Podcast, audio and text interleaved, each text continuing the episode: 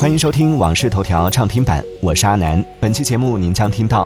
华为悬赏两百万解答技术难题；日本大阪府部分居民血检异常，疑与水体受污染有关；冰岛宣布进入紧急状态，火山或将喷发。往事头条关注热点，更关心你。如果您对我们的节目还算满意，辛苦您动动手指，为我们的节目专辑留下一个高分好评。快用你满满的爱为我们的节目发发电吧！接下来马上为您解锁更多新鲜事。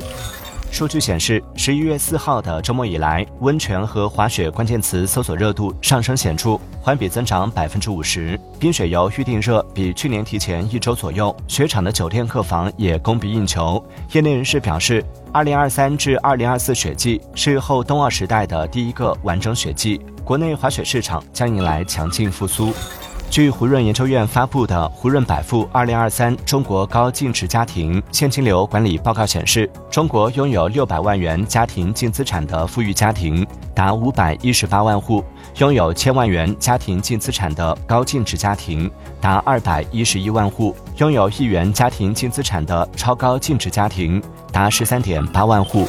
华为二零二三年奥林帕斯奖正式面向全球公开征集，今年共有两道技术难题，每道题奖励一百万元，总计悬赏金额达两百万元。华为这次公布的两道难题分别是美 bit 极致性价比的存储技术和面向新兴业务的数据使能与韧性技术。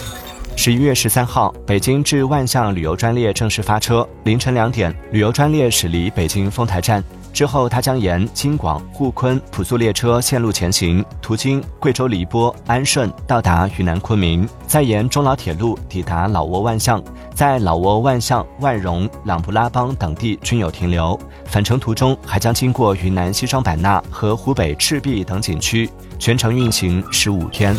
数据显示，今年双十一前二十品牌中，国货品牌占百分之四十，其余百分之六十均为外资品牌。而在这百分之六十中，很难看到包括资生堂在内的日装品牌。与此同时，资生堂今年双十一预售首日 GMV 为一点三亿元，同比下滑达百分之七十四点一。核污水带来的影响正在广泛影响着资生堂等日系美妆的发展。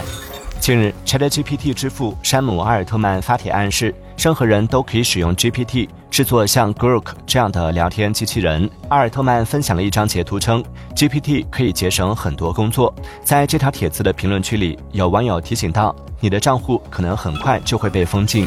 近日，OpenAI 首席执行官山姆阿尔特曼表示，新一代大语言模型 GPT-5 的开发面临挑战，未能给出确切的发布时间。但他强调，每次迭代后，GPT 会变得更强。他预料，通用人工智能 AGI 会在未来十年内实现。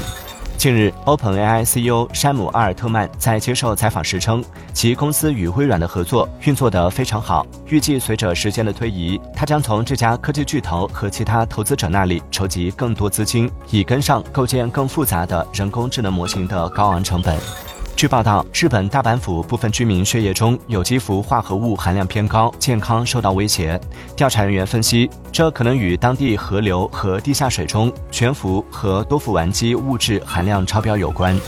研究表明，世卫组织推荐了许多抗生素，在治疗肺炎、败血症和脑膜炎等儿童感染方面的有效性不到百分之五十。在亚太地区，细菌对用于治疗儿童和婴儿的常用处方抗生素的耐药性更是高得惊人。研究团队呼吁世卫组织尽快更新二零一三年发布的有关抗生素使用的全球指南。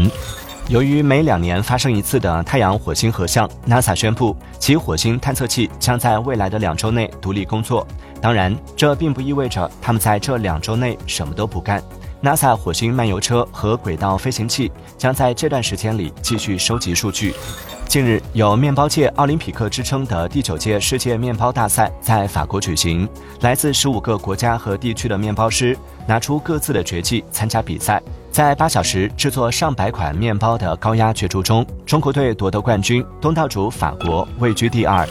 自十月下旬以来，冰岛西南部已发生了二点四万次地震，部分地区更是在二十四小时内就报告了多达一千四百次地震。十一月十一号，冰岛气象局表示，该国西南部雷克雅内斯半岛或附近地区。火山喷发的风险相当大。目前，冰岛已宣布进入紧急状态，并已疏散数千名居民。